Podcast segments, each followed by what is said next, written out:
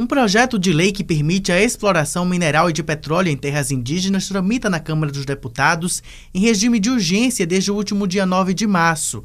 Isso significa dispensa de formalidades ou exigências regimentais. Enviada pelo presidente Jair Bolsonaro em fevereiro de 2020, a proposta enfrenta críticas de parlamentares e movimentos sociais.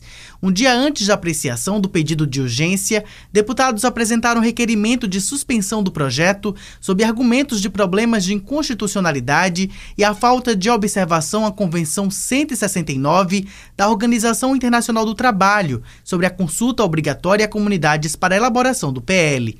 O Ministério Público Federal, por meio da Câmara de Populações Indígenas e Comunidades Tradicionais, se manifestou contra o projeto por considerá-lo inconstitucional, com potencial de aumento do garimpo legal em terras indígenas. Um ato que contou com a presença de artistas como Caetano Veloso e Nando Reis também foi realizado em Brasília no último dia 9 contra projetos em tramitação no Congresso chamados de pacote da destruição. O governo federal sustenta que a não regulamentação do tema provoca insegurança jurídica e danos ao país, como ausência de geração do conhecimento geológico, potencial de energia, emprego e renda. Além da mineração, o PL permite o cultivo de transgênicos e instalação de hidrelétricas. O professor de geologia Joaquim Daniel de Lis explica que as atividades de mineração vão da extração ao beneficiamento de substâncias minerais ou fósseis em seu estado natural líquido, como ferro e carvão. Uma questão que tem vindo está vindo muito à tona com essa questão de, da liberação né, da mineração em terras indígenas é que nós temos muita dependência na importação de fertilizantes e que essa regulamentação iria suprir esses fertilizantes. O que não é verdade. Né? Em terras indígenas, a, a quantidade que se conhece né, de depósitos de fertilizantes é muito pequena. O que a gente tem de reserva, né, tem estudos que mostram que das reservas que a gente tem no Brasil, apenas 11% estão nessas terras. Então, de forma nenhuma, iria solucionar o nosso problema. O que a gente precisa mesmo é investir, é investir em pesquisa e investir em fiscalização. Para a professora de Ciências Florestais, Laura Jane Gomes, o projeto de lei vai na contramão das discussões mundiais para a preservação da biodiversidade e proteção das comunidades tradicionais. O projeto de lei dessa amplitude de mudança tão drástica no uso da terra, principalmente em áreas indígenas, tem que ser amplamente debatida com a sociedade. Ela não pode simplesmente ser criada pelo executivo com um trâmite é, de conchavo político com o Congresso Nacional e não ter um debate amplo com as partes interessadas, né? Então eu vejo como uma proposta totalmente antidemocrática. Laura destaca que os impactos da liberação das atividades nas comunidades são desastrosos. Que não existe atividade de extração mineral que cause baixo impacto ambiental. Né? São é, geralmente grandes impactos ambientais. Então, dependendo do tipo né, de minério que está se extraindo, né, ele vai gerar mais impactos. É, principalmente aqueles que envolvem é, lavagem do, do, solo ou uso de mercúrio. É, esses impactos vão geralmente afetar é, cursos d'água, né, assoreamento de rios, é, contaminação de comunidades próximas que se alimentam de peixes, é, desse rio contaminado, né? Então são vários impactos aí que de grande amplitude, né? Que envolve a mineração já com um, um controle, né? Imagina uma mineração ilegal, é, você está aí autorizando uma mineração ilegal ou proporcional à mineração em áreas indígenas é, com mínimo critério né, de análise de impactos ambientais. A professora Laura acrescenta que as terras indígenas são protegidas pela legislação brasileira. Então, nós temos toda uma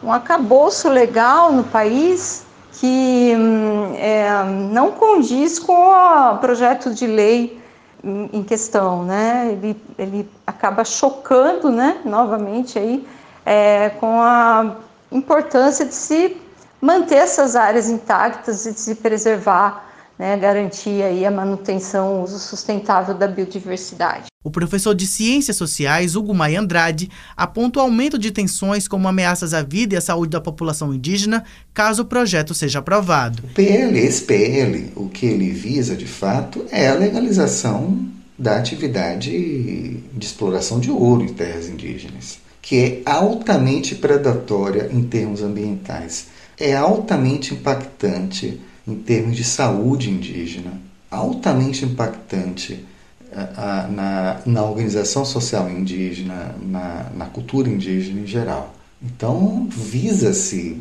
legalizar essa situação marginal. Para Maia, um dos cenários esperados é o crescimento da violência. É, sem dúvida alguma, pode incrementar um cenário de violência. Esse cenário ele é muito latente porque há várias frentes de pressão. A, a atividade é, extensiva é, agrícola, a atividade pastoral também, é, pastoril também extensiva, né, especialmente gado bovino e, ou, ou extração de madeira. Essas atividades elas já exercem uma pressão muito grande, eu diria que na maioria das terras indígenas no Brasil.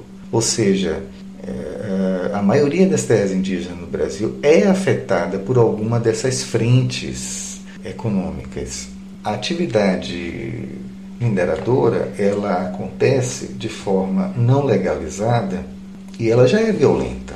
O, o cenário é sempre de, de tensão e conflito. Outro ponto do projeto é que o pedido de autorização para exploração nas terras indígenas pode ser feito pelo presidente ao Congresso, mesmo sem concordância da comunidade afetada. É, alguns elementos chamam muito a atenção nesse PL eu diria que o principal é atropelar completamente a Convenção 169, que é lei ordinária no Brasil. A Convenção 169 prevê o consentimento dos povos indígenas para a realização de qualquer empreendimento em suas terras, nas, eh, nas terras que eles ocupam.